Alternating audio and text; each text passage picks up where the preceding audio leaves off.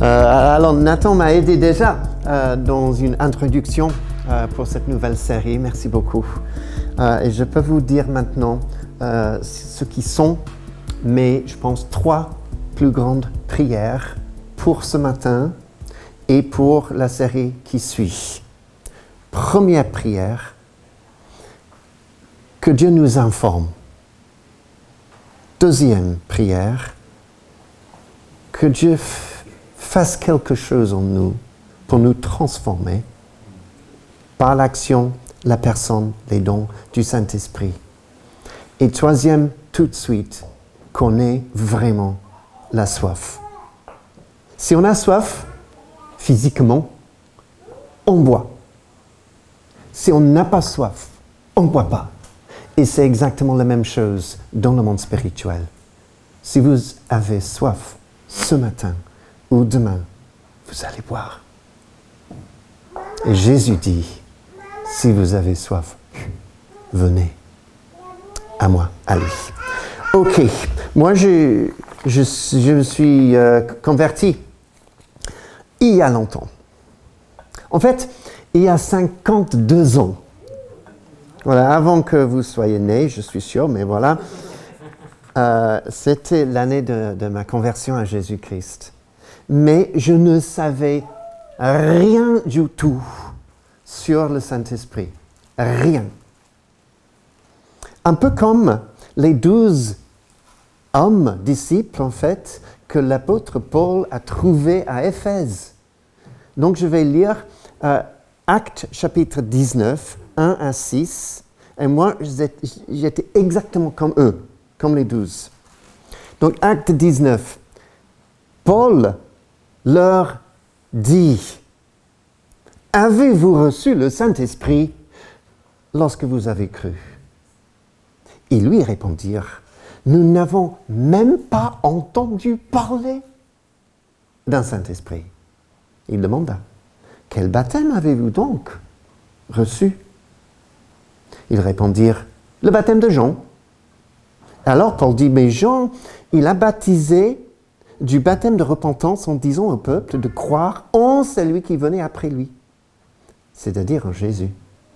Sur ces paroles, ils furent baptisés au nom du Seigneur Jésus. Et lorsque Paul posa les mains sur eux, le Saint-Esprit vint sur eux. Et ils se mirent à parler en langue et à prophétiser.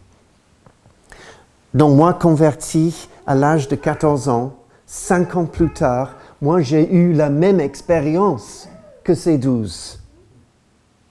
J'étais étudiant et des gens ont prié pour moi et franchement, ma vie spirituelle a été totalement transformée par la puissance, la présence du Saint-Esprit.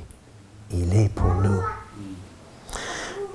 Donc je veux ce matin poser un peu euh, quelques fondations assez rapidement sur qui est le Saint-Esprit. Et puis on va tourner, se tourner vers, mais il fait quoi ce Saint-Esprit? Donc d'abord, qui est le Saint-Esprit?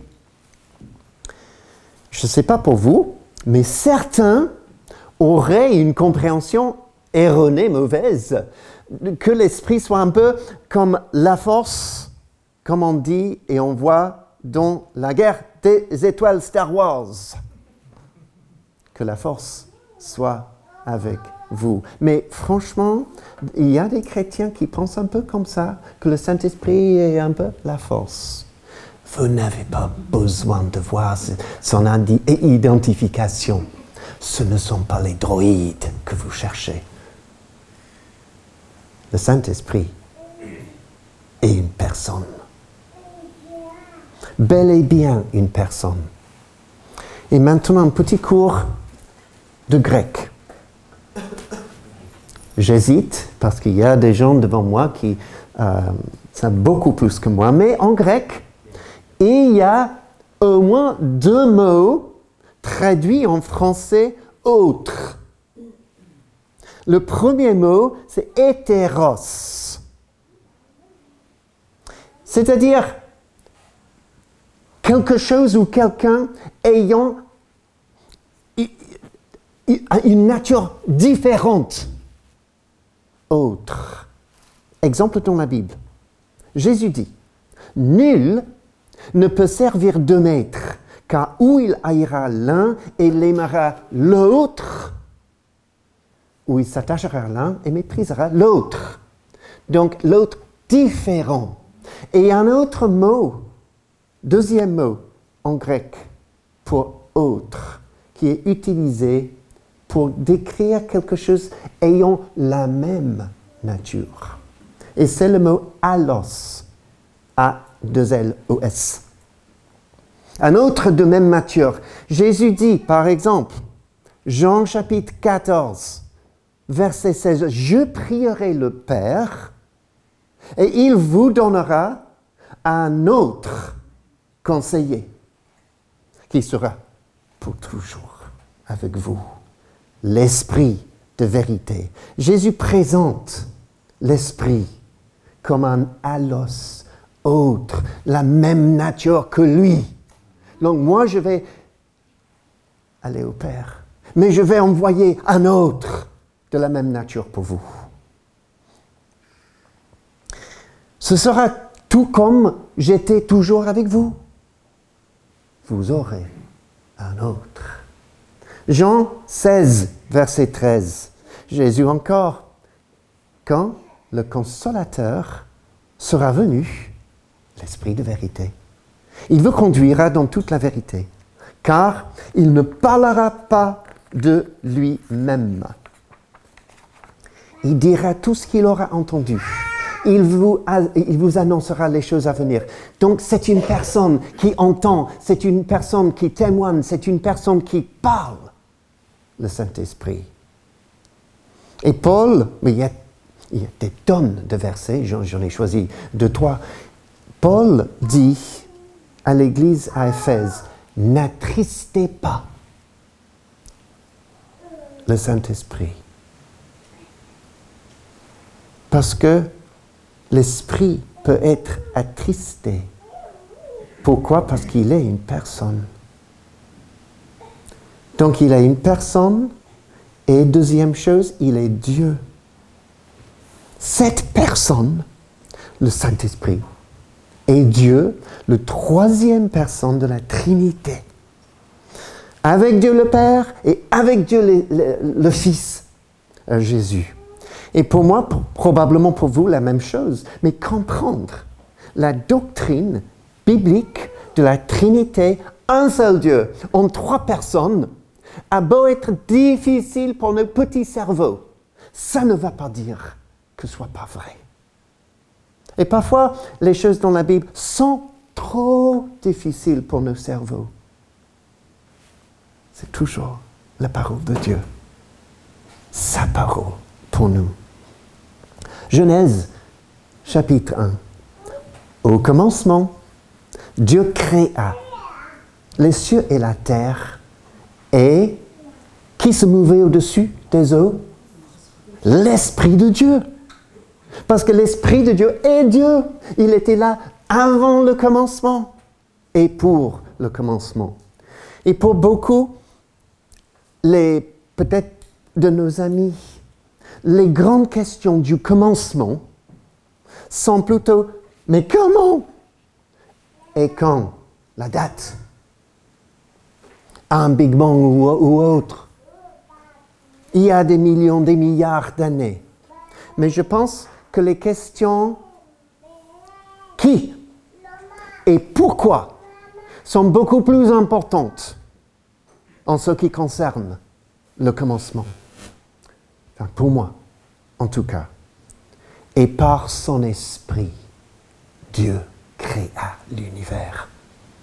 L'esprit de Dieu est Dieu lui-même. L'esprit, c'est un nom, l'esprit de Dieu. Pourquoi? Ce n'est pas parce que Dieu l'a créé. Ah ben non. C'est parce que lui, il partage la même nature de Dieu que Dieu, alos. Et un autre verset juste pour montrer que l'Esprit de Dieu est Dieu lui-même, c'est dans le Nouveau Testament. Alors on a une histoire extraordinaire de ce qui s'est passé dans l'église à Jérusalem, peu après le jour de la Pentecôte. Pierre accueille un disciple, Ananias. Et lui, il dit, Ananias, pourquoi Satan a-t-il rempli ton cœur au point que tu montes au Saint-Esprit? Ce n'est pas aux hommes que tu as menti, mais à Dieu. Donc pour l'apôtre Pierre, mentir au Saint-Esprit égalait mentir à Dieu. Et pourtant, la personne du Saint-Esprit est très souvent la personne oubliée de la Trinité. Certains préfèrent peut-être une Trinité du Père, du Fils et de la Sainte Église. Mais c'est justement l'Église qui est l'habitation de Dieu en esprit. Et certains d'autres préfèrent une Trinité du Père, du Fils et de la Sainte Parole. Mais c'est la parole qui parle de l'Esprit qui est Dieu. Donc la doctrine biblique, c'est Père, Fils, Esprit. Et quelle joie de baptiser les nouveaux chrétiens au nom du Père, au nom du Fils et au nom du Saint-Esprit. Et aujourd'hui, nous avons l'énorme privilège de pouvoir connaître Dieu lui-même, Père, Fils et Saint-Esprit.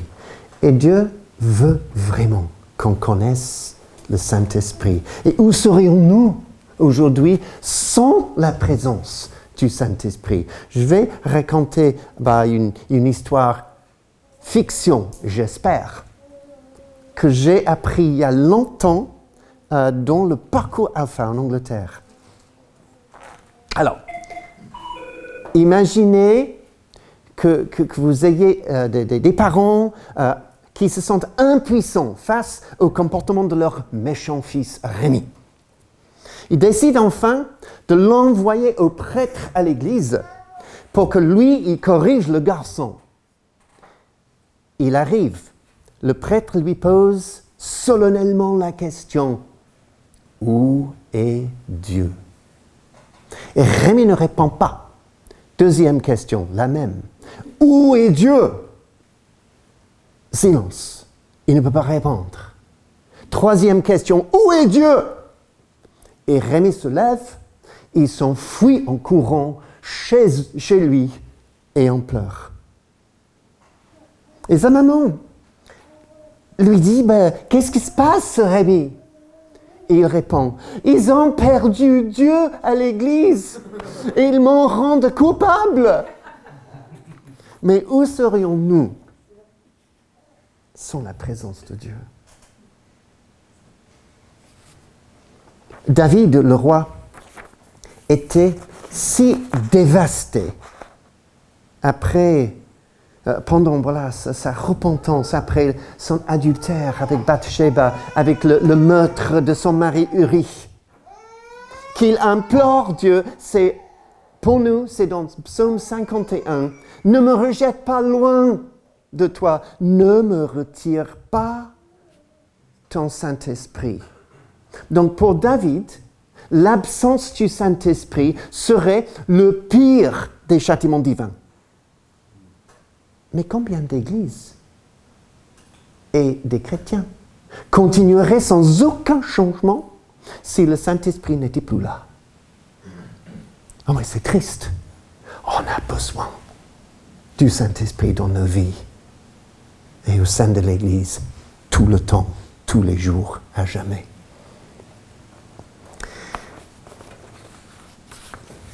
Et puis, juste pendant quelques instants, je vais raconter un peu ce qui s'est passé avant le jour de la Pentecôte.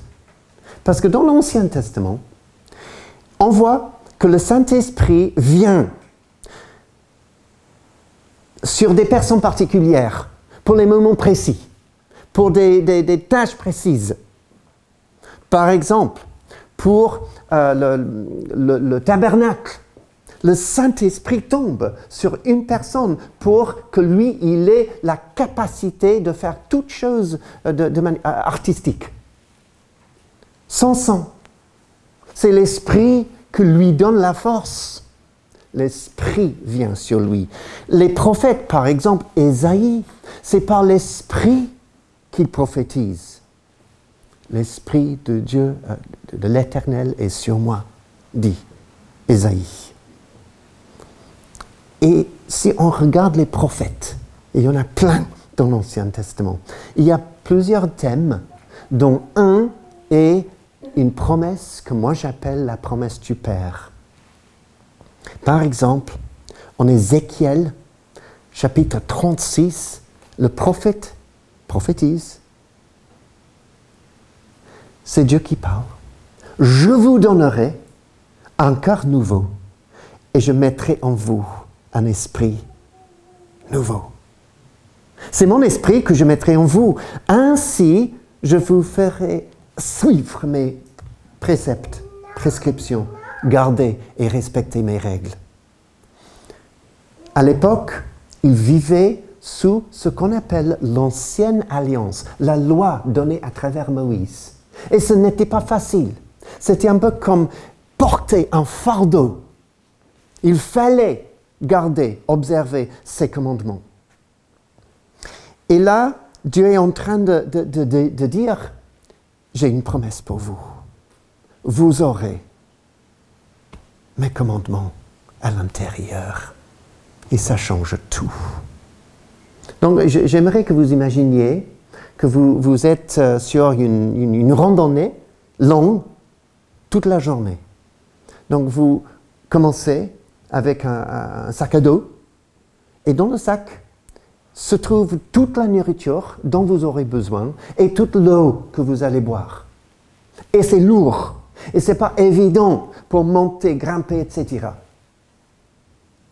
Mais après avoir mangé la nourriture et ses calories, et après avoir bu l'eau, vous êtes quoi?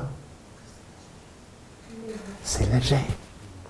Parce que la bonté, la richesse est à l'intérieur. Toute illustration n'est pas parfaite, mais ça m'aide à comprendre un tout petit peu. Dieu veut mettre son esprit en nous pour que nous puissions le suivre. La promesse du Père était, mais oui, mais pour qui Pour les saints, pour les parfaits, pour les... Joël, prophète, chapitre 2.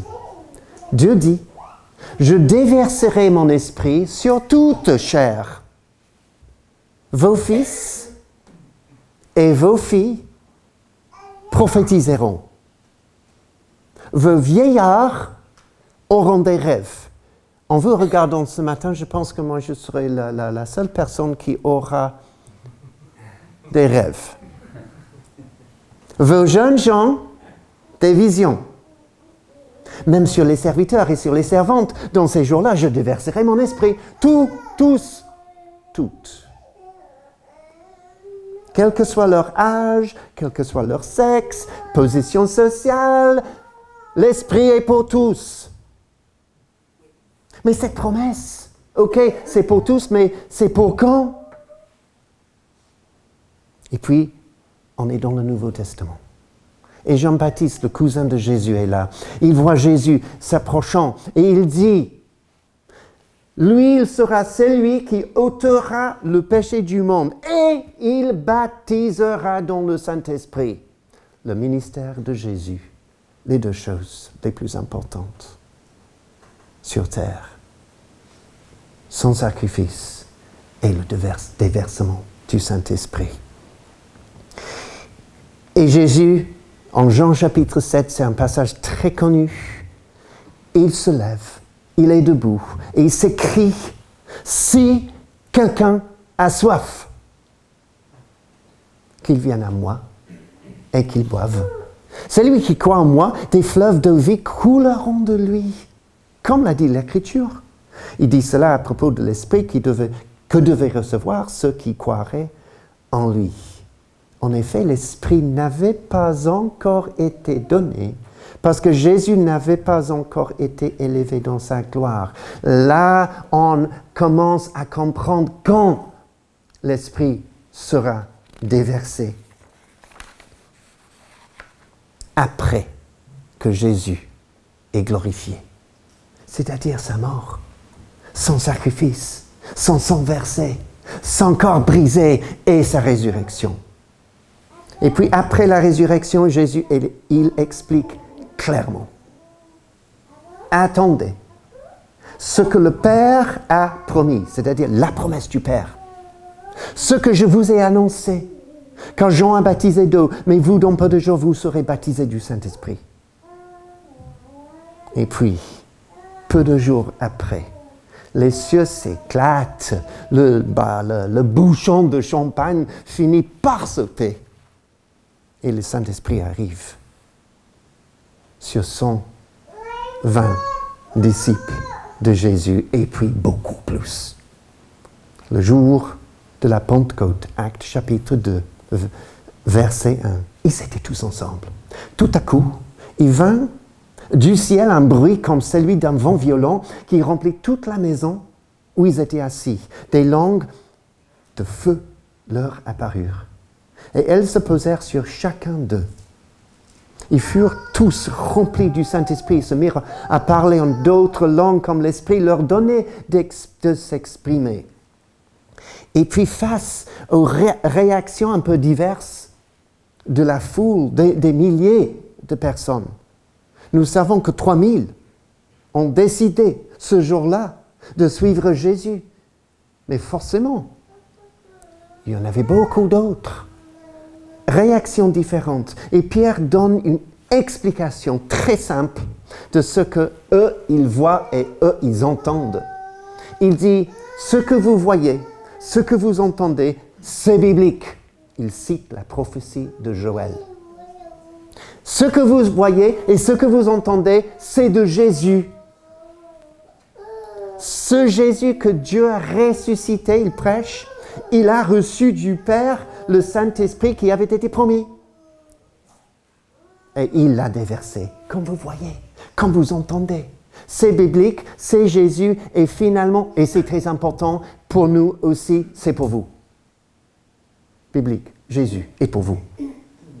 Car la promesse, verset 39, est pour vous, pour vos enfants, et pour tous ceux qui sont au loin, en aussi grand nombre que le Seigneur les appellera le Saint-Esprit est pour vous.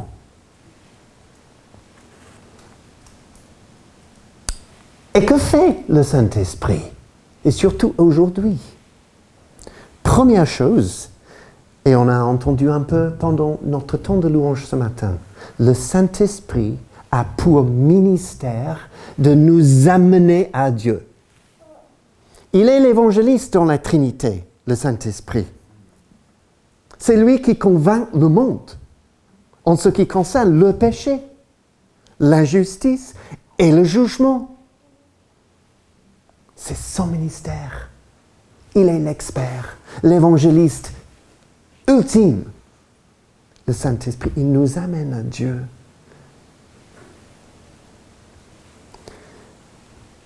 Nous avons déjà entendu ce matin euh, l'encouragement que si on ne croit pas encore en Jésus, il nous appelle. C'est le Saint-Esprit qui nous amène auprès de Dieu. C'est aussi le Saint-Esprit par qui nous sommes, et j'utilise euh, l'expression de Jésus, par qui nous sommes nés de nouveau. C'est l'œuvre du Saint-Esprit.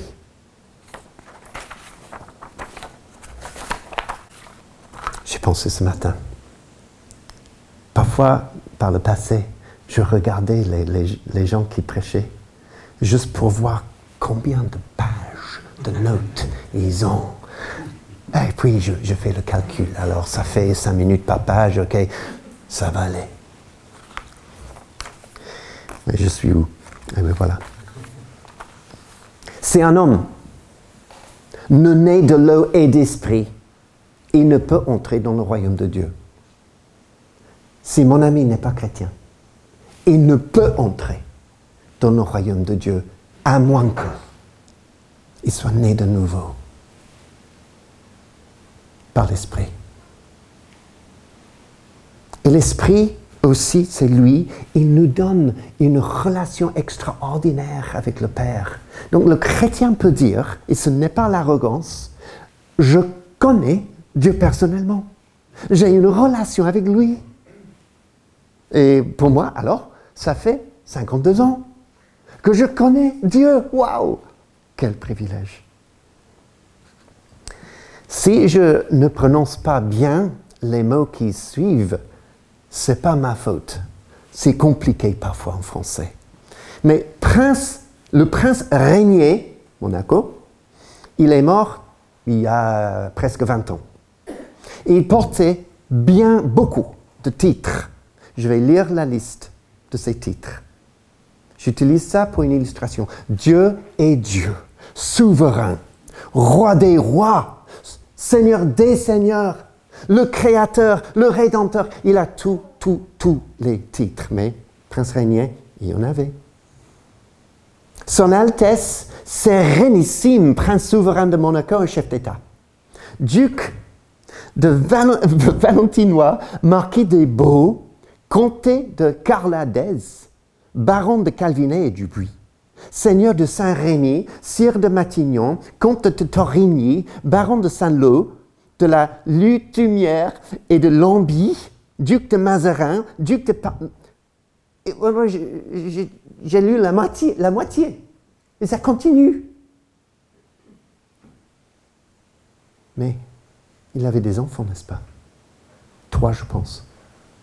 Caroline, Albert, Stéphanie, est-ce qu'ils étaient tout le temps à genoux devant lui en récitant tous ces titres?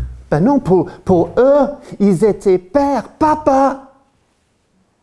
Et notre Dieu qui est le plus grand, saint, parfait, juste, souverain, il nous invite en tant qu'enfants.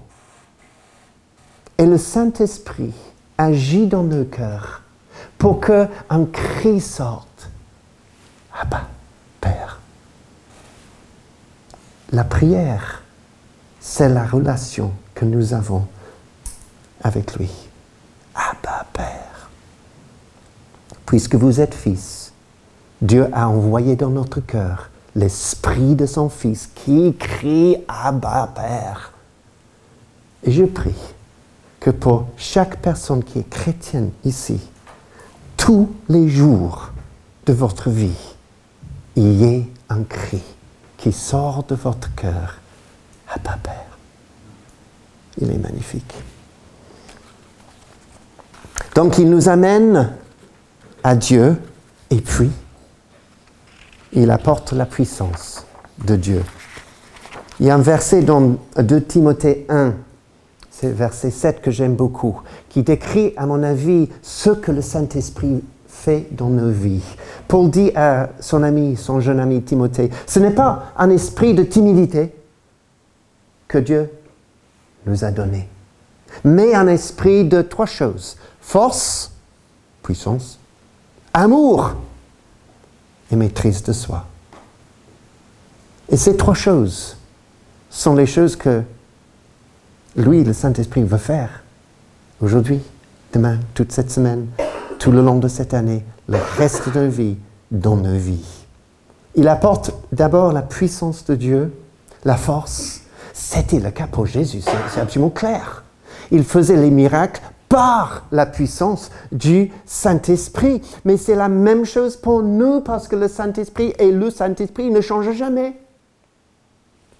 Et surtout, je dois dire, pour nous, dans le contexte de la mission.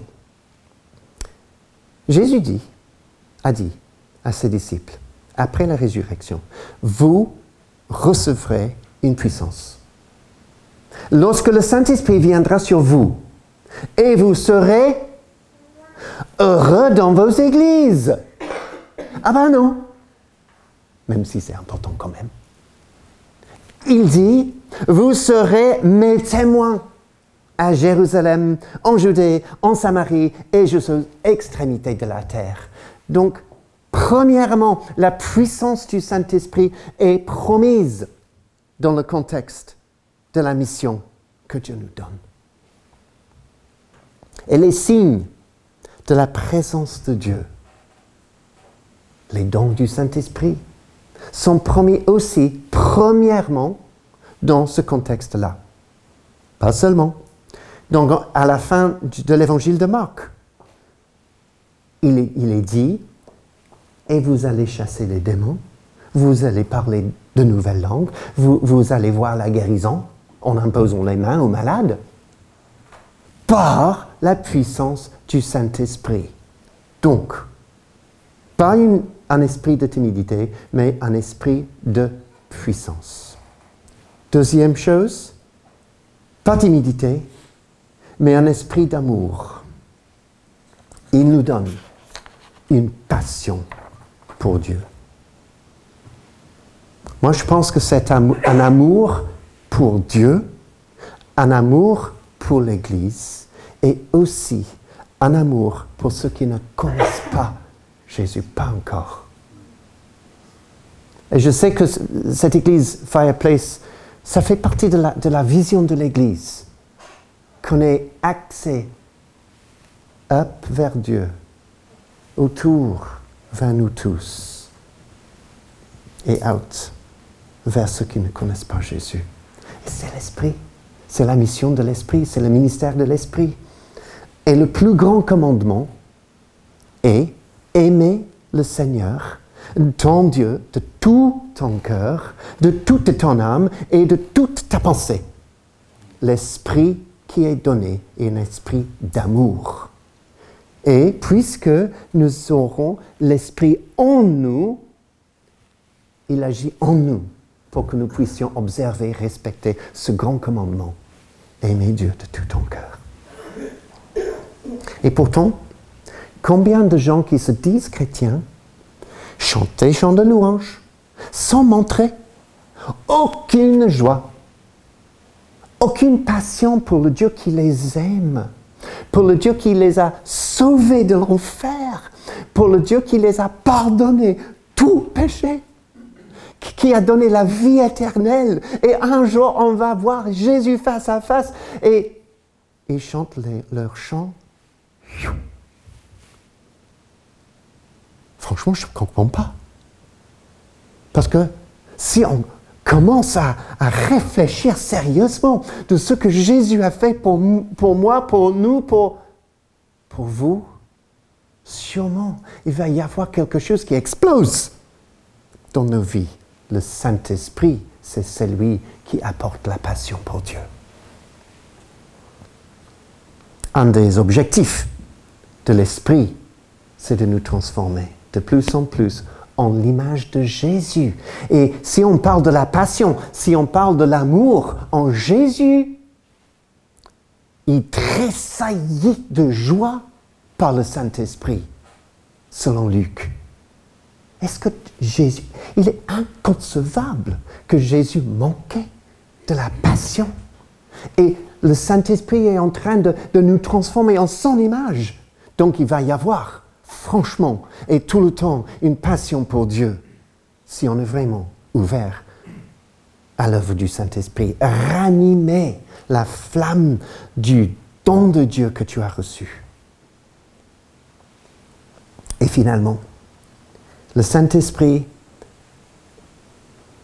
c'est pas pour timidité. Puissance, passion, mais aussi pureté. C'est un esprit de maîtrise de soi que Dieu nous donne. Et nous savons que la maîtrise de soi fait partie du fruit de l'esprit dont on va parler plus tard dans cette série. L'amour, la joie, la paix, la patience, etc. Et finalement, la maîtrise de soi. Pourquoi? Parce que Dieu veut qu'on vive pur devant lui. Et le Saint-Esprit vient pour nous aider. Il est après tout le Saint-Esprit, n'est-ce pas? Et l'Église est, selon la Bible, le temple du Saint-Esprit. Éphésiens 2, l'Église est un temple saint dont le Seigneur, une habitation de Dieu en esprit. Là, c'est l'Église, c'est nous. Mais c'est aussi vrai pour nous en tant qu'individus. Pour, encore une fois, 1 Corinthiens 6, il dit que nous sommes, vous êtes le temple du Saint-Esprit. Et c'est un passage où il parle du péché. Là, péché même sexuel. Vous êtes le temple du Saint-Esprit. Votre corps est le, le temple du Saint-Esprit, il dit, qui est en vous et que vous avez reçu de Dieu. Vous ne vous appartenez pas à vous-même quand vous avez été racheté à un grand prix. Waouh! Le Saint-Esprit vient pourquoi Pour qu'il y ait de la pureté. Quelque chose qui rayonne, qui brille dans nos vies. Parce qu'on vit dans un monde de ténèbres, n'est-ce pas? Et Dieu veut faire quelque chose de totalement différent dans son peuple, vous et moi. Si quelqu'un a soif, qu'il vienne à moi et qu'il boive. Et alors, tout le long de cette série et après, ça va être une question. Est-ce qu'on a vraiment soif? Comme je dis au début, si on ne l'a pas, on ne boit pas. Mais si on a soif, on va boire.